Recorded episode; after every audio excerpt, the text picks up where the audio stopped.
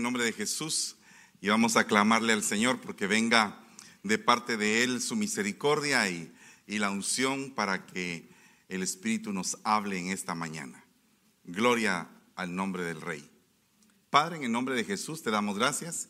Venimos bendiciendo tu santo nombre en el nombre de Jesús. Venimos dándote gracias, Padre, por todas tus misericordias, por tus bendiciones en esta semana que ha pasado y por las de este día, porque son nuevas tus misericordias cada mañana.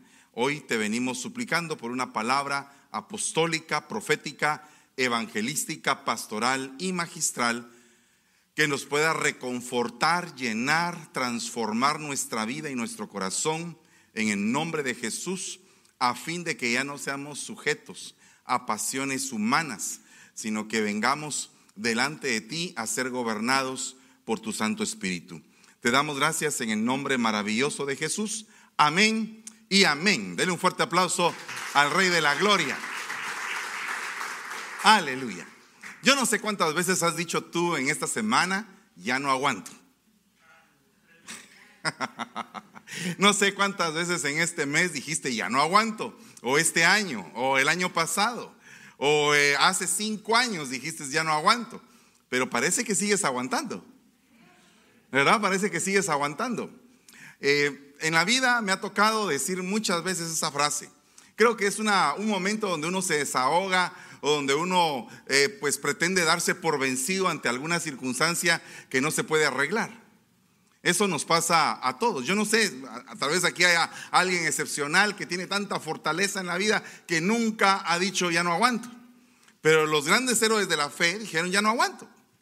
Usted puede ver, por ejemplo, a un Elías que dijo, ya no aguanto, ¿verdad? Pudo entender que Moisés dijo, ya no aguanto con la carga de este pueblo. O sea, hay un momento en el cual te topas en la encrucijada de la vida donde decides si seguir adelante o darte por vencido y ahí es precisamente donde se genera en el campo atlético el segundo aire. Llegan momentos en los cuales vas corriendo la maratón de 42 kilómetros y te vas dando cuenta que llega un momento en que ya no aguantas. Y en ese momento donde tu cuerpo ya no aguanta, ya no resiste, es precisamente donde se te vierte el poder para tomar un segundo aire o darte por vencido. Hace poco más o menos 30 años, en una ocasión, llegué, estaba siendo discipulado, estaba empezando en el camino de Dios, y entonces llegué con el que me estaba discipulando y le dije, ya no aguanto esta situación que estoy viviendo. Y él me contestó y me dijo, ¿sabes una cosa? La Biblia dice, no te ha venido ninguna prueba que no sea humana. Y entonces eso como que se me fue quedando a través del tiempo y como que fue la respuesta para todas las veces siguientes que dije ya no aguanto. Y lo sigo diciendo. Muchas veces uno ya no aguanta. Pero viene aquella, aquella palabra que se metió en el oído, se clavó en el corazón y quedó como una marca no te ha venido ninguna prueba que no sea humana. O sea, las pruebas que te han venido en la vida son pruebas donde el Señor te permite pasar para crecer, pero también esas pruebas te permiten agarrar un segundo aire, un segundo poder, una fuerza. Cuando tú sales de esa prueba que, saltaste, que brincaste, que, que franqueaste, entonces eres diferente, eres más fuerte, eres más resiliente. Si te vuelve a ocurrir esa prueba, la vas a ver como algo insignificante porque te hiciste fuerte. Es exactamente lo mismo que pasa con la vacuna. La vacuna genera una serie de anticuerpos que cuando viene el microbio, cuando viene el virus, pues es repelido porque ya tu cuerpo ha creado una serie de anticuerpos que permiten que el virus ya no haga tanto daño como hubiera eh, sido si no tuvieras esos anticuerpos. Entonces en la vida tenemos que aprender a ser vacunados. Por favor, entiéndame en el aspecto espiritual. Yo sé que también usted se tiene que ir a vacunar, pero eh, en el, en el aspecto espiritual tenemos que aprender a ser vacunados. A que si ya tuvimos una prueba y esa prueba la hemos pasado, eso sirve de vacuna para las siguientes pruebas. Porque eso te hace más fuerte. A raíz de todo esto, eh, yo me he dado cuenta que la, que la vida del cristiano tiene muchas comparaciones. Por ejemplo, nos comparan con atletas. ¿verdad? Acuérdese que la semana pasada hice en San Francisco el cambio de estafeta. Es una vida de atleta, es una vida donde todos vamos en la carrera de la vida, tenemos que ver qué hacemos. Dice que somos como, como aquellos salmones que van en contra de la corriente, mientras que el sistema va para allá, nosotros vamos para, para otro lado. Mientras que el sistema va a la perdición eterna, nosotros vamos hacia la vida eterna. Entonces vamos en contra del sistema. Y no me refiero a hacer revolución ni tampoco a hacer sindicatos y todo ese asunto. No, no. Me refiero a que nuestra vida tiene que ser en contra del mundo de tinieblas en el cual habitamos. Y que muchas veces esas tinieblas quieren ganar la batalla. Por lo tanto, si esas tinieblas hacen batalla contra la luz y dice que las tinieblas no prevalecieron contra ella, significa que hay una guerra. Una guerra entre luz y tinieblas. Y si hay una guerra entre luz y tinieblas, tú ya no eres atleta, eres soldado. Amén, eres soldado. Entonces este tema lo puse recordándome de una etapa en mi vida donde estuve en el ejército. Fueron apenas dos años, no tengo mucha experiencia en el ejército como la podría tener un coronel o un general o, o alguien que ha sido un militar de carrera. La poca experiencia que tengo es de esos dos años que estuve estudiando en un instituto militar. Y de esa poca experiencia he sacado muchas cosas o lecciones de vida para poder seguir adelante. Una de las cosas que te enseña el ejército es no te des por vencido. Por más que sientas que el enemigo ya franqueó, ya pasó la muralla, ya está dentro de la ciudad, no te des por vencido. Sigue adelante, pelea hasta la muerte, pero pelea. Y una de las cosas que la iglesia pierde continuamente es el poder de pelea. No sé si usted se ha dado cuenta. Pero llega un momento en el cual si a uno a una persona no le gustan las cosas que pasan en la iglesia, se va de la iglesia. Suelta el privilegio. Eh, eh, decide mejor volverse al mundo, porque eh, es la parte más fácil. Y regularmente la parte más fácil es la parte que a muchas personas les conviene. Incluso los jóvenes a temprana edad le dicen, usted tiene dos caminos. Uno es que vaya a vender este polvito blanco y usted se gane miles de dólares cada vez que lo vende, o que usted venga y que decida trabajar en un trabajo donde le va a sudar la frente donde va a ser limpio y van a ser pocos centavos. ¿Qué decide usted? Ese es el planteamiento que muchos jóvenes reciben a temprana edad. Y algunos deciden agarrar el camino de la delincuencia porque creen que es más fácil, pero al final es más difícil. Igual es el camino en, el espíritu. Muchas veces nosotros pensamos que las cosas fáciles son, ah, qué, qué alegre, que qué buena onda ser cristiano y la pasamos bien. Y a veces no entendemos que la vida del cristiano es una vida de batalla. Es una vida de oposición contra las tinieblas. No sé cuántos de ustedes en esta semana fueron tentados. No sé cuántos cayeron después de que fueron tentados.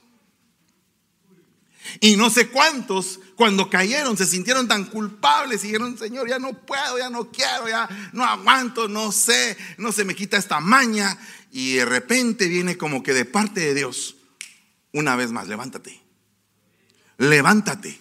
Y entonces el día de hoy estás otra vez sentado ahí, bien peinado, bañadito, espero en Dios. Y entonces estás aquí de vuelta, una vez más. Gloria a Dios. Es como aquel alcohólico que se jura a sí mismo 24 horas limpio y una vez más y al día siguiente otras 24 horas y otras 24 horas y así vamos poco a poco avanzando. Porque no te ha venido ninguna prueba que no sea humana. Entendiendo esto, me di cuenta de este tema. Atrévete ganso. Es raro el, el título, ¿verdad? No sé, perdón, no sé qué le dice a usted el tema. Permítame un momentito, me voy a tomar un poquito de agua.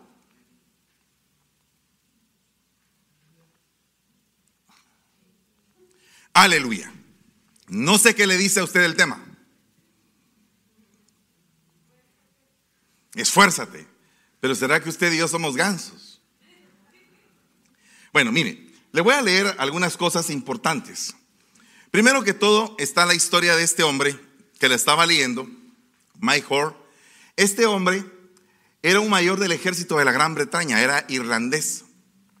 Participó en la Segunda Guerra Mundial, fue contador público, dirigió empresas, fue contratado por el primer ministro del Congo para combatir en el movimiento anticomunista en ese país africano. Tuvo una misión fallida que lo hizo el asmerreír internacionalmente. Fue condenado a 20 años de prisión y solo estuvo 33 meses. Quedó escribiendo el resto de, de su vida eh, y sus anécdotas y vivió más de 100 años. Este hombre forjó un grupo que se llamaba Los Gansos Salvajes. Yo no sé si usted eh, en algún momento vio la película de Los Gansos Salvajes. Si usted es muy joven, de plano no la vio, pero los de nuestra época vimos la película de los gansos salvajes que eran mercenarios que entraban con todo y que les pagaban por hacer ese trabajo.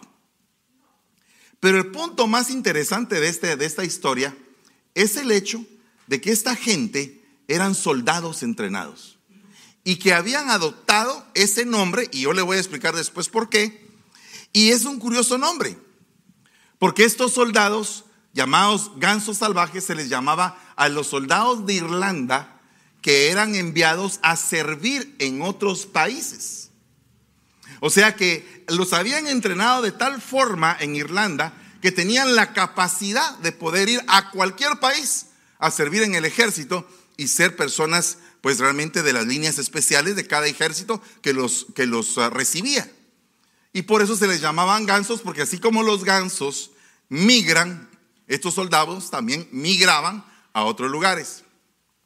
Cuando me di cuenta de la, de la historia, inmediatamente me puse a pensar en todos los misioneros que son enviados a territorios hostiles, a lugares de oposición.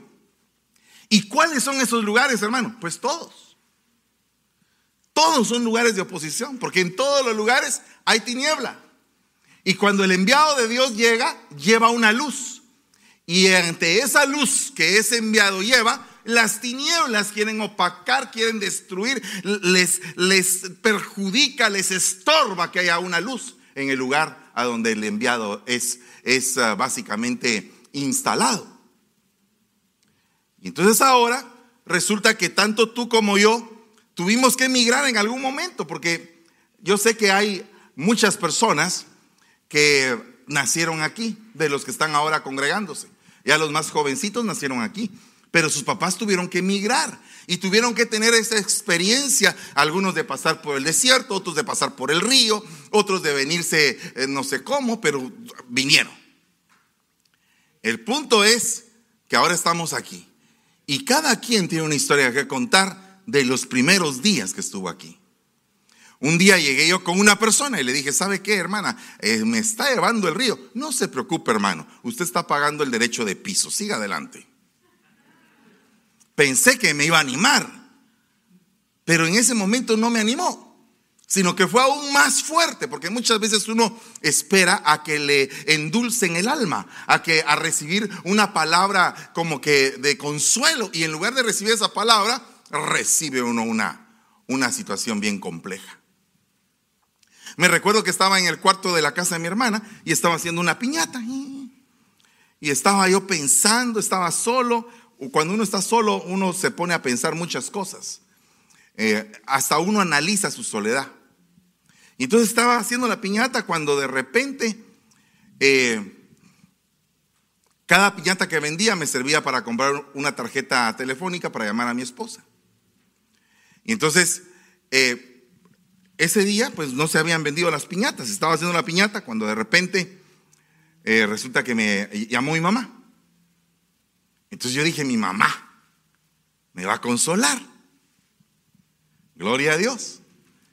Y la llamé, eh, le dije, aló mami. Y mamá me dijo, ¿y vos? ¿Por qué te has olvidado de mí? No me has estado llamando, me tenés aquí abandonada. Y se puso la viejita a dar el discurso de fe. Y me pegó una gran cuadrada ahí. Ah, fue tal la cuadrada que al final me dejó llorando. Me acosté y me engarabaté en la cama. Y agrandote usted, qué vergüenza. No sé si alguna vez a usted le ha pasado eso. Pero ya grandotote, 35, 36 años. Me engarabaté y empecé a, llorar. Y llorando, ¿sabe qué estaba preguntando? Señor, ¿será que tú me mandaste? No sé cuántas veces tú le puedes preguntar al Señor sobre eh, la guianza que Él ha tenido para contigo. Pero uno debe de preguntarle, porque cuando tú le preguntas, Él te responde. Y te responde de la manera más misteriosa que te puedas imaginar. Te puede responder hasta con un galago, pero si tú estás con tus sentidos esperando la respuesta de Dios. Porque muchas veces le preguntamos al Señor, ¿será, ¿será que aquí estoy porque tú quieres? ¿Será que aquí estoy o me estoy moviendo porque tú deseas que me mueva? Y no viene ninguna respuesta porque no es que no esté la respuesta ahí, es que tus ojos no la ven. Pero el Señor siempre responde. El problema es que no siempre estamos sensitivos a entender la voz o la señal de Dios. Pues ese día, después de que estaba yo ahí todo hecho pedazos, recibí una respuesta en forma de un sándwich. Porque tocaron a, mi, a, la puerta de mi, de mi, del cuarto y me, me, dijeron, me dijo mi hermana, ¿no quieres un sanguchito? Bueno, me levanté, va. Ala, mire, qué sándwich tan rico usted. Son sándwiches que se comen con lágrimas. Es comida que se come con lágrimas, pero la misma comida te da un consuelo. Y es como que, eh, como que Dios te dice, no, yo aquí estoy. Alguien podría decir, ah, ¿A poco que el Señor eh, respondió en el sándwich? Pues yo no sé si a usted le responde, pero a mí me respondió. Porque me dijo, yo aquí estoy. Porque mi paternidad no está comprometida contigo. O sea, yo soy tu padre, dije que era tu padre, soy tu padre. Punto. No soy tu padre intermitente. A veces soy, a veces no soy. Hoy eres mi hijo y mañana no eres mi hijo. Todos los días desde que tú lo aceptaste como tu Señor y Salvador y Él se convirtió en tu Padre, es tu Padre. ¿Ok? Es tu padre. No estés cuestionando si lo es o no lo es. Porque fíjate lo que dice el hijo pródigo. Ya no soy digno de ser llamado tu hijo. Eso es lo que está diciendo el hijo pródigo. Padre, he pecado contra el cielo y he pecado contra ti. Ya no soy digno de ser llamado tu hijo. Borra el apellido de mi nombre. Desconóceme. Eh, mándame de vuelta, échame. Y el padre dice, no, mi paternidad no está comprometida. No está comprometida por tu desobediencia. Yo siempre seguiré siendo tu padre. Aunque seas el más desobediente, soy tu padre. ¿Por qué? O, tú desconoces a tus hijos cuando son desobedientes. O tú desconoces a tus hijos cuando llegan viciosos y llegan malolientes y llegan destruidos. ¿Los desconoces? Son tus hijos. Y tú eres malo yo soy malo. Y Dios es bueno. Y siendo Dios bueno, Él nos va a desconocer. No nos desconoce. Él, otra oportunidad. Va, levántate pues, sigue adelante.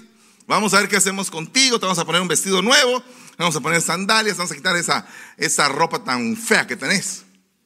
Le haber dicho el, el padre al hijo. ¿O no?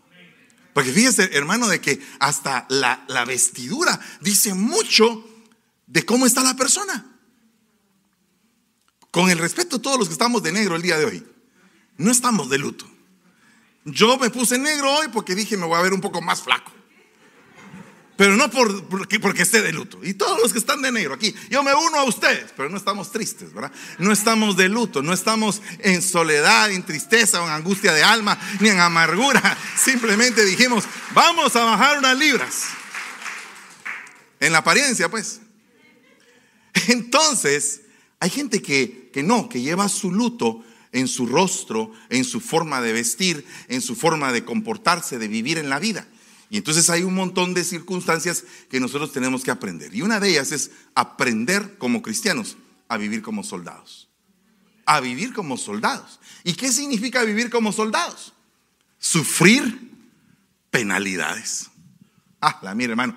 Esto es algo bien tremendo porque es una es como que una estatura en el camino de Dios, porque Dios te permite ser niño y cuando eras niño pensabas como niño, actuabas como niño y todo el asunto. Pero de repente creces y te da un oficio. Y si te dice, el oficio es que vengas conmigo a la batalla, significa tienes que sufrir penalidades. Eso es lo que está diciendo. Y dice, sufre penalidades conmigo como buen soldado de Cristo Jesús. Ningún soldado en servicio activo se enreda en los negocios de la vida diaria a fin de poder agradar al que lo reclutó como soldado. O sea que eh, eh, el, Señor quiere gente que esté al 100 con Él. Al 100. Mire, no significa que usted deje de trabajar, aunque en algún momento el Señor le puede pedir su trabajo. Y también si el Señor se lo pide, el Señor lo va a sostener. Eso téngalo por seguro. Pero el punto es que cuando el Señor te dice, hey, tengo una nueva misión para ti. Quiero que seas un soldado juntamente conmigo. Pelear la buena batalla. Oh, entonces te cambiaron la dimensión. Ya iglesia de Contracosta, todos los que nos están oyendo, nos cambiaron la dimensión. Nos cambiaron la dimensión. Y entonces aquí hay una serie que se llama Corazones de Acero, por si usted la encuentra. Y ahí hay algunas frases de soldados. Cuando, te, cuando sientas que no te quedan fuerzas para mantenerte en pie, arrodíllate ante Dios. Arrodíllate ante Dios. Entonces, ok, ya no hay fuerzas. Ok, me, me postro y digo, Señor, solamente tú. Así como me arrodillé, solamente tú me puedes levantar. ¿Cuántos dicen todavía amén? Va, mire pues, otro punto. Todo en esta vida es temporal. Si las cosas van bien, disfrútalas. Si las cosas van mal, no te preocupes. Nada es para siempre. O sea, en la medida que la batalla se arrecia, por favor, entiende que Dios está en medio de la batalla y que al final la victoria es de Él, la gloria es de Él, el honor es de Él, el poder es de Él. Y todo eso, como hijo de Dios, te pertenece a ti. O sea que tú vas a experimentar glorias, vas a experimentar victorias, vas a experimentar fracasos, vas a experimentar el poder de Dios operando en tu vida. Pero depende de qué poder es el que tú quieras que tu vasija use. Porque así como puede ser llenado de gracia, lleno de gracia, lleno de fe, lleno de poder, como está eh, Esteban, también puede ser lleno de amargura o lleno de tristeza, o lleno de soledad. Depende de lo que tú quieras y cómo quieras usar tu vasija. Así es como Dios te va a utilizar para honra, o lamentablemente para deshonra, o lamentablemente para destrucción. Porque también hay vasijas que están consagradas para la destrucción. Y dice acá, muchos están esperando verte caer para terminar contigo. No les des gusto. Levántate y demuéstrales que aún tienes mucho que dar. Aleluya. Levántate, levántate pueblo. Levántate, ponte en pie y dile, Señor, aquí estoy. Estoy aceptando un desafío. Levántate y ponte en pie y dile, Señor, estoy aceptando un desafío. Quiero ser lleno, quiero ser poderoso en el Señor. Quiero tener la gracia tuya en, todo, en toda actividad que yo pueda realizar. Ese es el ejército de Dios. Ese es el ejército que no se deja vencer. Es el que va avanzando. A pesar de las penalidades, el día de hoy Dios te dice, tienes que avanzar. Tienes que avanzar, tienes que avanzar. No te quedes estático. Tienes que avanzar en el nombre de Jesús. Oye bien, oye bien lo que te estoy diciendo. Esa palabra, penalidad, diga conmigo penalidad. Esa palabra significa atravesar adversidad. Atravesar significa que aquí está la adversidad de tu vida y tú la tienes que atravesar. Y estás ahí como soldado. ¿Cómo podemos hacer para romper esa muralla de adversidad que hay ahí? ¿Cómo puedo hacerla? ¿Puedo rodearla? ¿Puedo saltar? ¿Puedo tirar escaleras? ¿Qué puedo hacer? ¿Puedo abrir un hoyo debajo de la tierra y pasar hacia el otro lado? ¿Cómo puedo atravesar la adversidad? Esa es una pregunta que nos debemos de hacer todos los cristianos. Porque yo no creo que no haya cristiano que no tenga adversidad. Yo desde el día que me convertí ya traía adversidades del mundo. Esas olvidémoslas.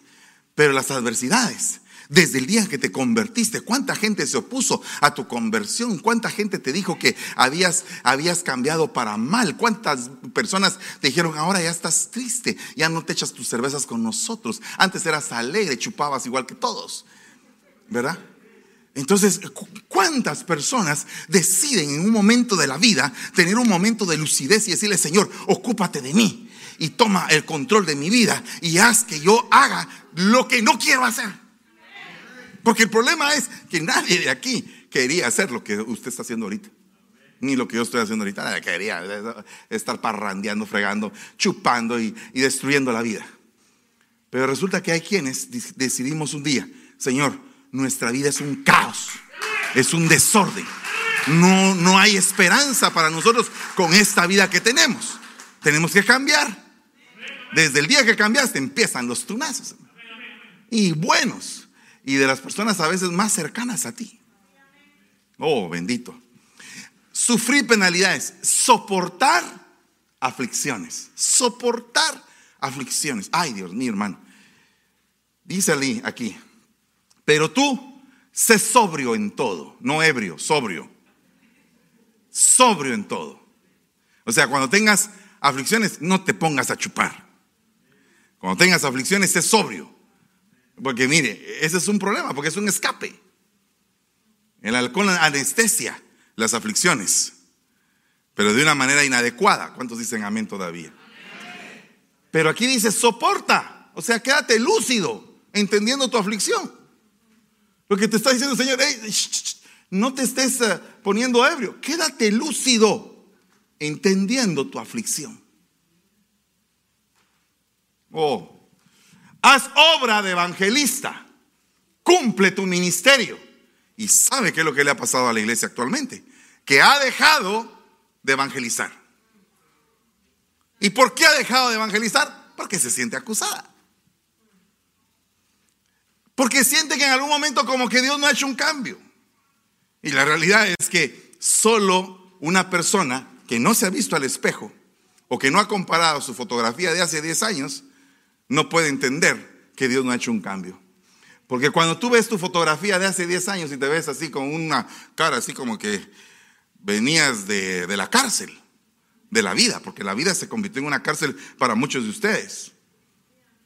Y ahora te ves tu rostro limpio, afeitado, en la iglesia, sirviendo, siendo de beneficio a los demás, ya no con aquella boca que tenías antes, sino que ahora con una nueva boca, con nuevos oídos, con nuevos ojos, todo nuevo y en evolución, en evolución, porque estás evolucionando cada día.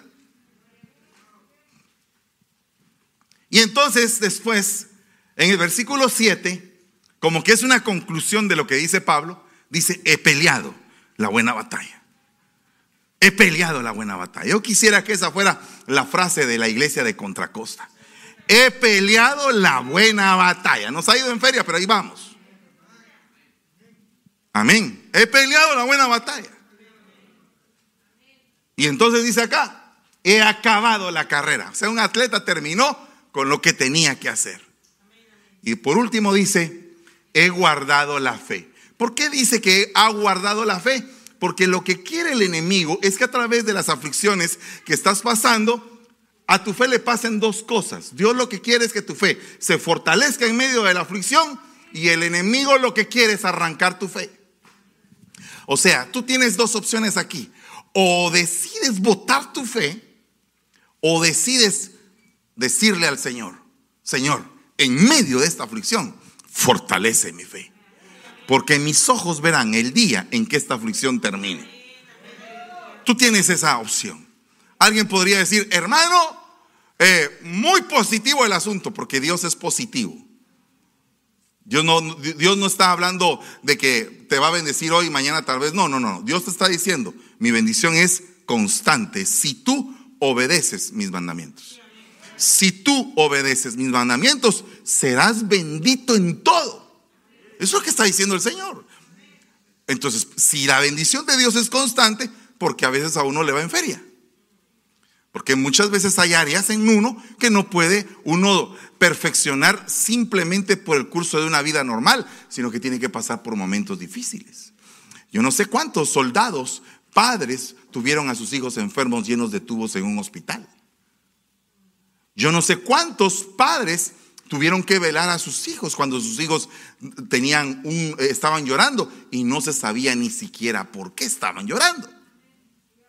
Y, una, y un niño cuando llora y ya le diste la pacha, le diste ese, no tiene temperatura, no, no, no le ves nada visible, todo está bien. Ya revisaste la cama, viste si habían chinches, si habían pulgas, si habían piojos. Y ya eh, hiciste todo lo humanamente posible para poder ver por qué llora. Y el niño no deja de llorar. Es algo bien delicado. Uno se empieza a angustiar.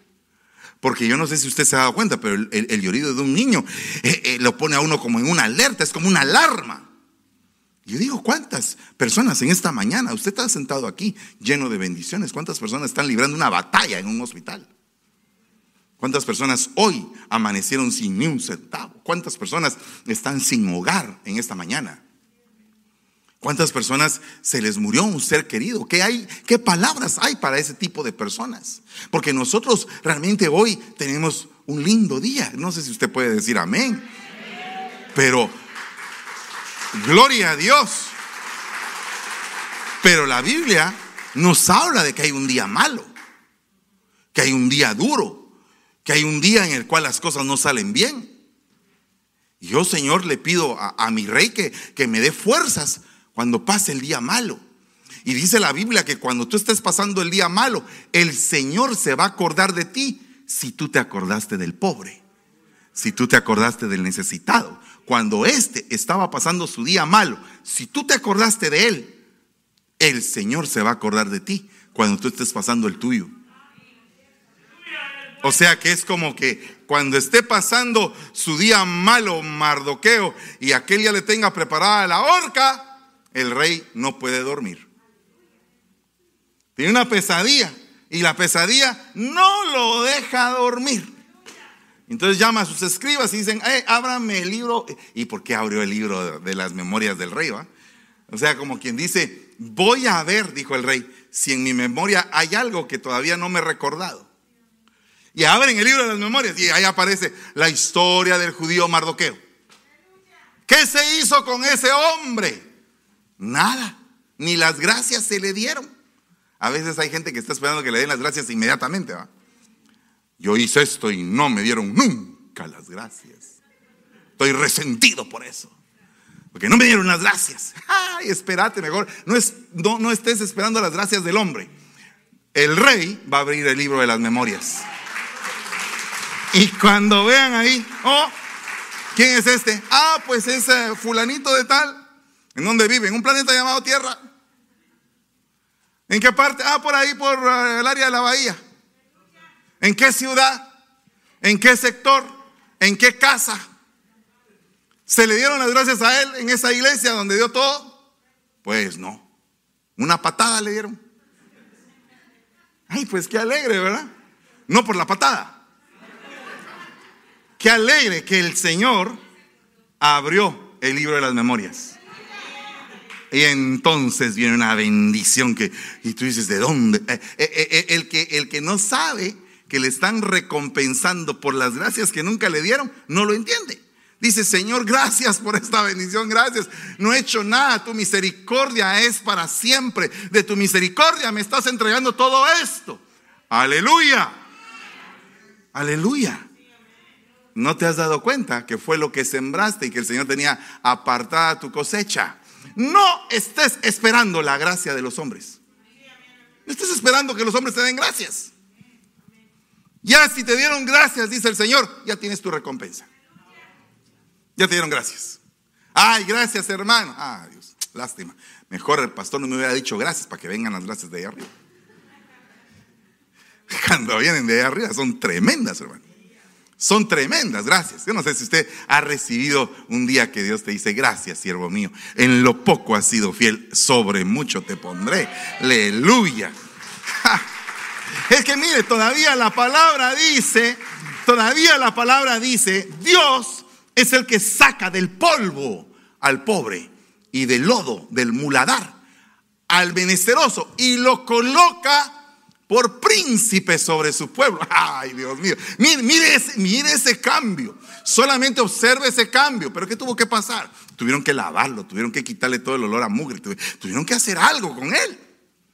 Y hacerle entender de que a partir de ahora iba a tener vida de príncipe, lleno de bendiciones. ¡Wow! ¡Qué lindo! Qué alegre. Y no he llegado a la Atrévete Ganso. No he, no he dicho ni una sola vez la frase. Mire, pues, fíjense. Si alguno está afligido, eh, eh, retrocedamos, mire, mire, retrocedamos. Pero tú sé sobrio en todo y soporta las aflicciones. ¿Cuántos dicen amén a eso? ¿Están dispuestos? Pero ahora, aquí está la respuesta. Si alguno está afligido entre ustedes, o si alguno está afligido, ok, si ese que está afligido está entre nosotros, ese es un soldado, porque el soldado está acostumbrado a las aflicciones. ¿Cuántos dicen amén? Ok, entonces, usted está afligido el día de hoy, usted ya entró al ejército de Dios. ¿Qué tiene que hacer en el momento de la aflicción? ¿Qué tiene que hacer? ¿Cómo usted va a librar esa batalla? ¿Cómo va a salir usted de esa aflicción? Por favor, todavía no he dicho atrévete ganso, al final lo vamos a decir. Pero oiga, oiga, usted es un ganso salvaje, un, ser que fue enviado a un país distinto. Usted migró con sus alas, ahí va desde Guatemala, de Salvador, México, de donde usted venga, y pum, pum, aterrizó aquí. Ok, usted es ese ganso salvaje. Fue entrenado en las aflicciones de su, de su país. Tal vez allá cargaba un montón de leña, descalzo, y aquí le dieron unos tenis Nike. Ah, valga, mire, perdón, quitemos el Nike unos buenos tenis, Adidas, eh, Under Armour, lo que usted quiera, el que usted use. Y usted camina y dice, puchica, esto es como que yo voy en las nubes. Y de repente le dicen a usted, mire, fíjese que lo vamos a contratar para que usted cargue algunas cosas.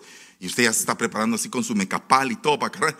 Y de repente le presentan así un su tractorcito eh, de buena marca. Eh, usted solo apacha un botón.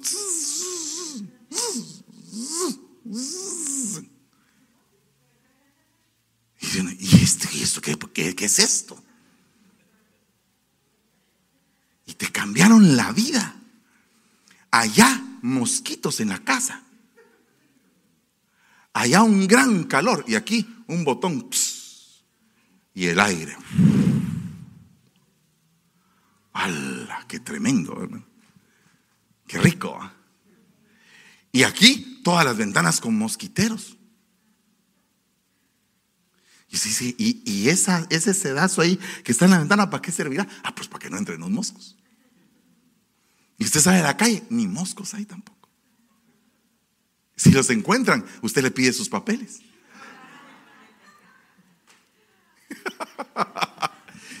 Cambió la vida.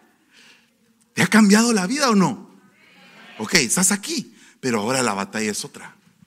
Porque allá la batalla era la necesidad, aquí la batalla es la comodidad. Oh, no puedo ver al hermano Fernando en Facebook, en YouTube. ¿Ves? Cuidado. Mientras que allá, con la gran sombría en Santa Lucía, con su malguapa, eh, y la lluvia, porque allá llueve así, llueve así, llueve así, ¿va? Llegabas empapado a la iglesia. ¡Ah! y danzabas, ya se te quitaba, ya salía seco otra vez. A la salida, otra mojada también. Nada, que tus tenis, chancletas de aquellas, chancletas que sirven para, para, usted sabe para qué sirven las chancletas, ¿verdad?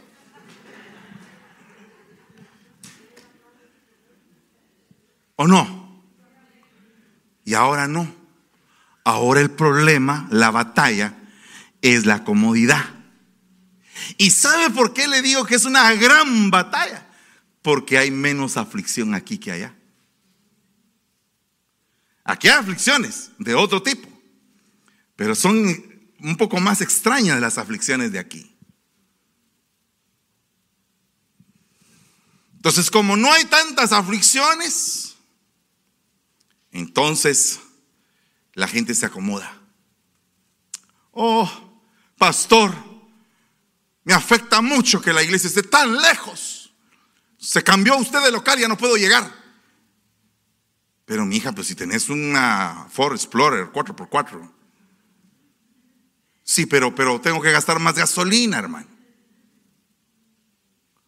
Además llueve en el camino y no puedo mucho ver.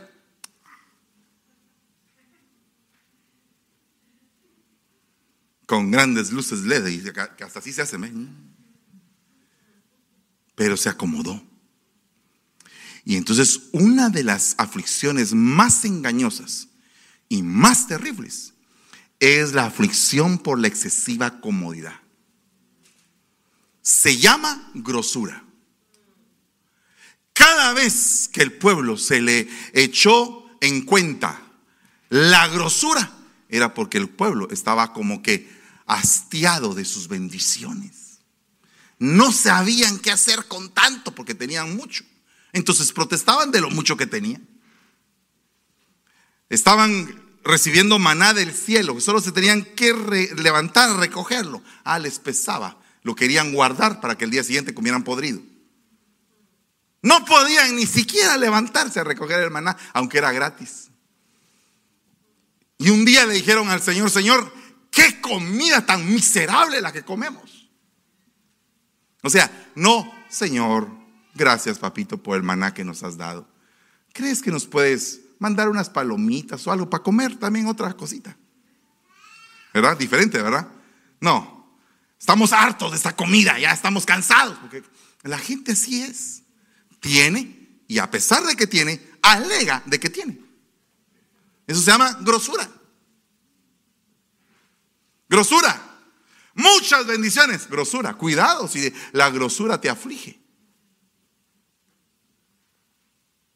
Y entonces el punto aquí es tremendo porque resulta que se llenaron de grosura porque el Señor les mandó codornices para que comieran. Pero ahí no dice para que coman, para que se harten. Dice que comieron tanta carne que hasta vomitaron carne. O sea que empezaron comiendo, ¡ay! Por fin carne y después vomitando la misma carne. Así es el ser humano espiritualmente. Está lleno de bendiciones, Dios lo ha bendecido y debería de estar de rodillas diciendo, Señor, gracias, Padre, por todo. Ah, no, pleito y relajo y clavo por lo que tengo.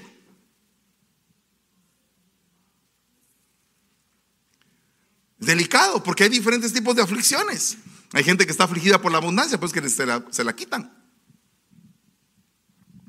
Entonces, dice la palabra. ¿Cuántos dicen a esto que les estoy diciendo amén? Porque se me habían quedado un poquito callados. Al principio del mensaje estaban todos muy contentos. Atrévete, ganso. Ya cuando ya vieron lo de la grosura, ya como que, ay, mm, pongamos doble tracción. Ok, pongamos doble tracción. Usted es un soldado. Yo soy un soldado. ¿Sabe una cosa? El problema de los soldados es que si algo tienen los soldados, es que tienen una condición física tremenda para atravesar cualquier tipo de batalla. Va, si en los soldados literales se necesita una condición física, en los soldados espirituales se necesita una condición espiritual. Y no podríamos alcanzar esa condición espiritual si no tenemos una buena comunicación con el Padre.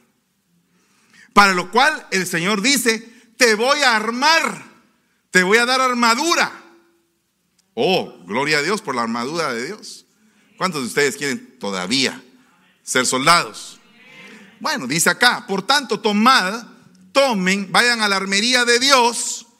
Me recuerdo que cuando nos tocaba eh, formarnos en el batallón, teníamos que pasar por pelotones a la armería a recibir el arma, el fusil que nos daban para ir a desfilar, por ejemplo el 15 de septiembre.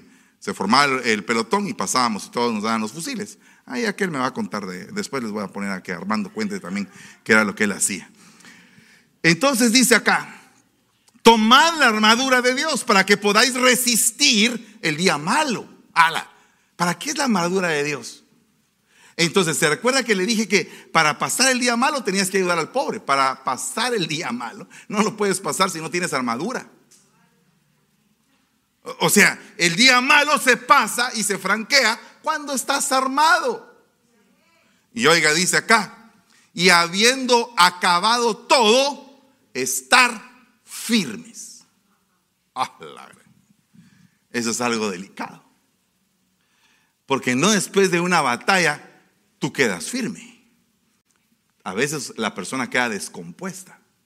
Estábamos viendo una película de guerra con mi esposa Y cuando ellos regresan de la guerra, regresan traumados, con pesadillas, con momentos del combate, porque su cuerpo se habituó al estado de batalla, al estado de guerra.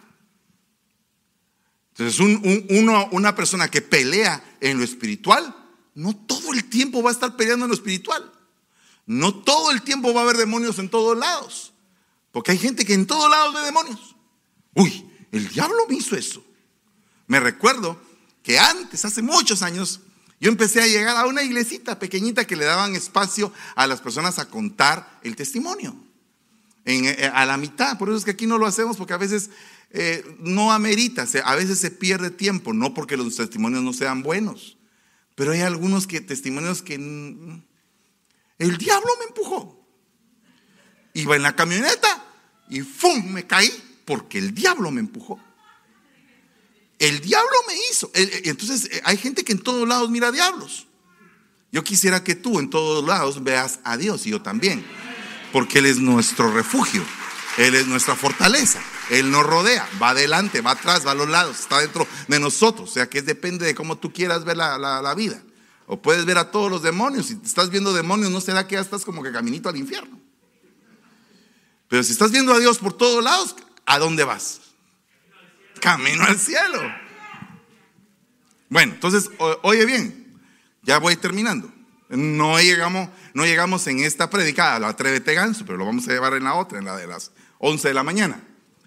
Ceñid vuestros lomos con la verdad. O sea, para que tú te multipliques tienes que hablar en verdad. Porque los lomos son el, el punto reproductivo del hombre. Entonces, para que tú te multipliques, te expandas, tienes que empezar a hablar verdad. Número uno. Segundo, vestidos con la coraza de la justicia. ¿Por qué la justicia es una coraza? Porque protege tu corazón. Porque protege tus entrañas de la venganza, por ejemplo.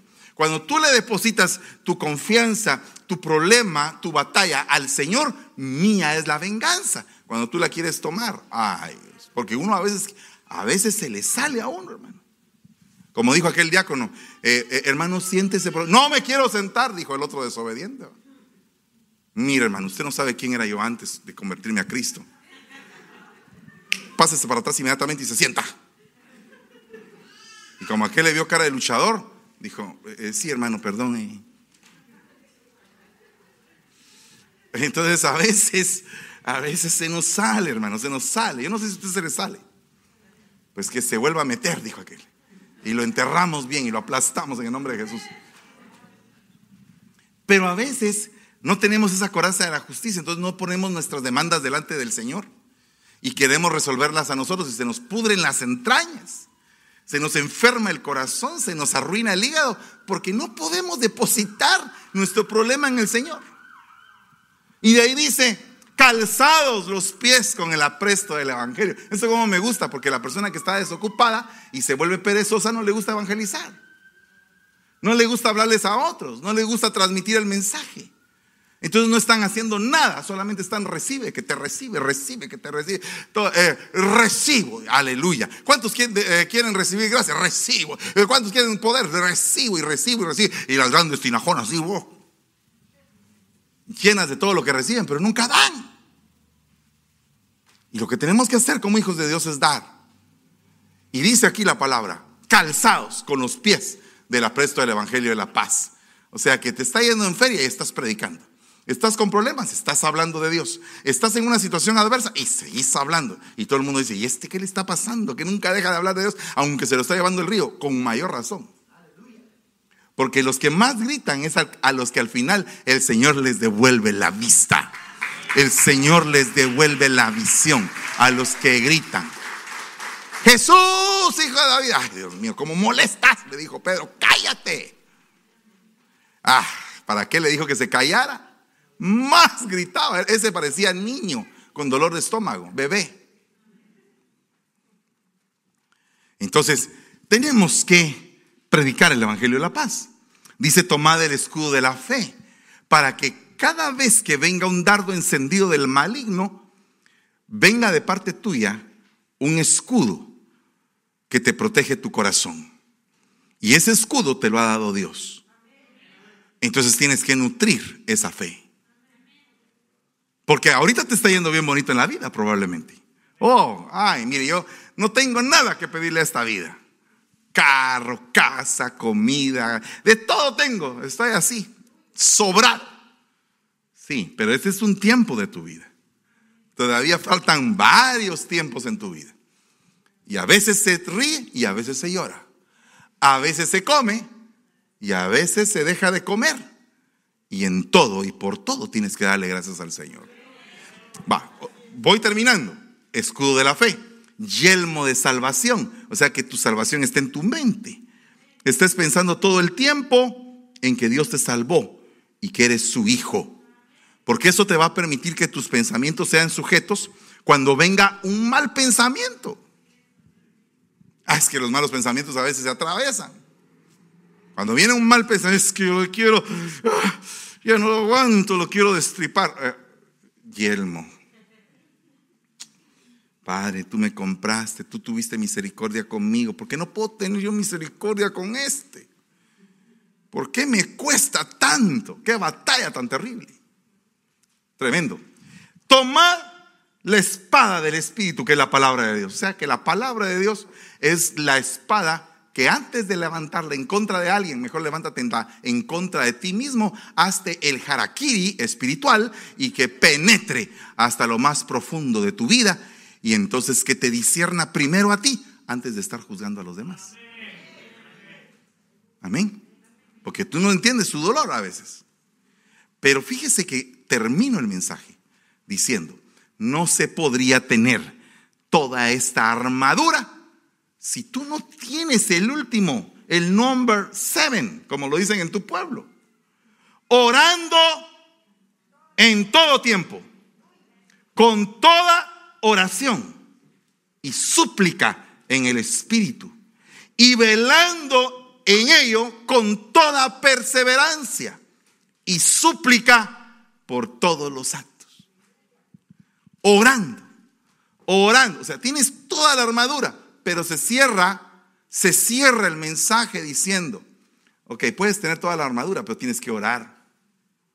Porque no puede activarse la armadura de Dios si no estás orando. O sea, por la oración alcanzas fe. Por la oración tus pensamientos son sujetados, las tentaciones se van. Por la oración tus lomos son fértiles. Por la oración se hace justicia. Por la oración se apresta tu calzado para poder hablarles a otros de la comunicación que tú tienes con Dios. Entonces todas esas cosas se dan por la oración. O sea, para activar la armadura de Dios. ¿Cuántos quieren activar hoy la armadura de Dios? pues te quiero invitar a que te unas al departamento de varones o al departamento de siervas de esta iglesia en las mañanas a orar. Porque hay gente que está en la iglesia y que está muy débil en la oración. Están muy débiles. Y ahí tienen el asunto a las cinco. Ah, es que mire hermano que a las cinco. ¿Por qué no pusieron otra hora, hermano, a las 5 de la mañana? ¿A qué hora es? 6 de la mañana. 6. 6 de la mañana. Pues a las 6 de la mañana hay oración. Qué lindo sería que todos, en lo absoluto todos, es que tengo que trabajar a esa hora. Póngase audífonos. Vaya a la tienda, compra sus audífonos, de esos Mickey Mouse. Bueno, perdón la expresión, pero de esos así que no son muy valiosos, pues y se pone el par de audífonos y usted está oyendo la oración. Cuando usted sienta, usted va a ser activado para la oración. Y esta va a ser una iglesia que ora y que ora y que ora y que ora y que ora. En un tiempo yo estaba orando en las tardes. Yo me puse a orar en las tardes porque en la mañana me costaba mucho. Pero un día me dijo el Señor, como le dijeron a Jonás, levántate perezoso. Y Dios mío, dije, ok me voy a levantar. Ya no va a ser en la tarde, ahorita en la mañana también. Y ahí estoy en la mañana ahí batallando. Pero ahí vamos. Porque si eres soldado, te vas a tener que saltar el obstáculo más grande, que en este caso eres tú mismo. Así que te espero Bueno, yo voy a estar orando en el Facebook, pero tú tienes aquí una red de personas que están orando. Métete a esa red. El Facebook es para los que están fuera de la iglesia. Pero aquí en la iglesia tenemos oración. Es que yo quiero orar con usted. No, no, hombre, ¿qué, qué le pasa? Usted tiene que orar con Cristo, no con Fernando. Usted tiene que orar con Cristo. Hable con Él, que se le abra la puerta. Entonces le voy a dejar la frase para el siguiente, para el siguiente mensaje. Atrévete ganso. Eres un ganso salvaje, eres un soldado de Dios. Eres alguien que ha incursionado en tierra enemiga. Eres un inmigrante en tierra extraña. Disponte a orar con todo tu corazón. ¿Cuántos se comprometen? Los que se comprometen a orar, pónganse de pie en el nombre de Jesús, pero hagan un pacto delante del Señor, no delante de ningún hombre. Y díganle, Señor, yo me comprometo a orar. Yo me comprometo a tener una comunicación férrea contigo. Prepararme para la batalla que estoy librando. Prepararme para esa batalla que estoy librando. Y con el poder de la oración las cosas se van a arreglar. Habrá alguien en esta mañana que quiera reconciliarse con el Señor o que quiera recibir a Cristo como su Señor y Salvador. Puede levantar su mano derecha y decir, aquí yo estoy, yo quiero. Yo quiero eso. ¿Habrá alguien aquí en esta mañana que quiere recibir a Cristo o que quiere reconciliar con el Señor? Gloria a Dios. Bueno, si no hay, vamos a orar en el nombre de Jesús. Padre, en esta mañana, Señor, nos venimos constituyendo como soldados, como soldados tuyos, Padre. Como soldados tuyos, Señor, en el nombre de Jesús. Como hombres y mujeres benditos de Jehová. Que en medio de nuestras debilidades, de nuestros problemas, de nuestros fracasos, Señor, entendemos que no hay ninguna prueba que no haya sido humana sino que tú nos has bendecido, porque hemos recibido tu gracia, hemos recibido tu favor, Señor. Te suplicamos en el nombre de Jesús que guardes nuestro corazón en medio de la batalla que estamos librando. Guarda nuestro corazón, guarda nuestro corazón, Señor. ¿Cuántos ponen su mano en su corazón y dicen, Señor, guarda mi corazón, guárdalo, guárdalo en el nombre de Jesús? Atrévete Atrévete, soldado de Cristo. Atrévete a agarrar el poder de Dios. agarrar el poder de Dios para que Él pueda inundar tu vasija y que pueda ser tu vasija en sus manos de honra para ministrar a otros. Yo te bendigo en esta mañana, pueblo. Te bendigo en el nombre poderoso de Jesús. Y te doy gracias, Señor. En el nombre de Jesús. Gracias, Padre. Amén y amén.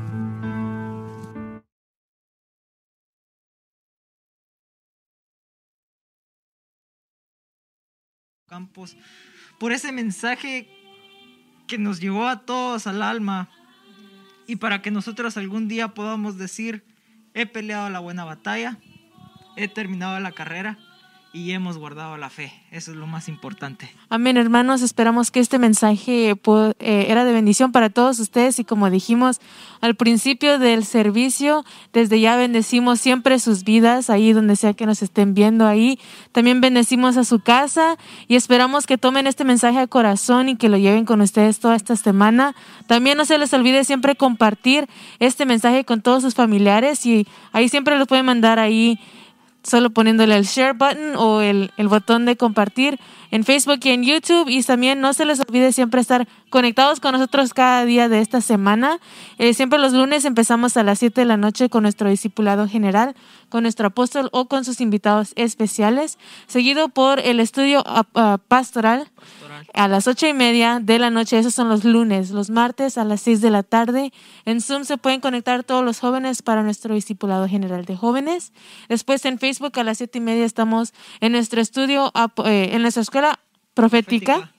Seguido por nuestra escuela evangelística a las ocho y media ahí en Facebook. Así está, amados hermanos. También no olviden las doctrinas que tenemos el día martes. Eh, tenemos doctrina corderitos, doctrina básica y doctrina intermedia. Para todo el hermano que quiera unirse a estas clases y saber aún más a fondo de lo que venimos y de lo que hacemos. Eh, están invitados, pueden comunicarse con nuestro anciano Felipe Castro, que quien, es el que coordina todo. Así también los miércoles tenemos nuestras noches matrimoniales con nuestra pastora y nuestro apóstol. o con ministros invitados en los cuales ellos nos dan pasos o nos testifican acerca de sus vidas para cómo llegar a tener un mejor matrimonio para cuando nos toque a nosotros o para los que ya tienen matrimonios hechos. Los jueves también tenemos los devocionales con nuestra pastora Debbie Campos, en el cual ella nos ayuda o nos insta a ser mejores personas a través de cosas que ella ha vivido o cosas extensas de la palabra, eh, para cual nosotros seamos mejores siervos. Amén, hermanos. Los viernes estamos con la, aljaba del salmista, igual a las 7 de la noche. Todos esos son nuestros servicios generales de miércoles a viernes. Eh, están ahí los líderes de alabanza, Abigail y Dan, eh, que también tienen ahí sus invitados especiales. Y esto es para todos los que se consideran adoradores, no solo para los de la alabanza, pero para la edificación de toda la iglesia. Y los sábados a las 5 de la tarde siempre estamos conectados todos los jóvenes eh, ahí en Facebook para nuestros servicios en inglés. Y también los domingos, como el día de hoy, estamos conectados siempre a las 9 de la mañana y a las once y media y también tenemos nuestros servicios presencialmente a las mismas horas. Así que hermanos, hay, hay mucho, mucha oportunidad de conectarse, de, escuchar la palabra de Dios. No se queden sin, sin eh, poder oír de esta palabra que siempre nos edifica y siempre nos aumenta esa fe. Así es, amados hermanos, y también no olviden darle a la campanita de notificaciones para que sepan en todo momento a qué horas estamos al aire, para que escuchen la palabra, como lo haremos en unos minutos para empezar nuestro segundo servicio que ya se acerca pronto. Así también, amados hermanos, de parte de todo este equipo de producción, de alabanza, de servidores y de esta casa de equipo apostólico y pastoral. Nosotros somos Restauración. Ministerio de Benecer contra Costa. Bendiciones. Una palabra que a mi corazón hoy trae aliento y restauración.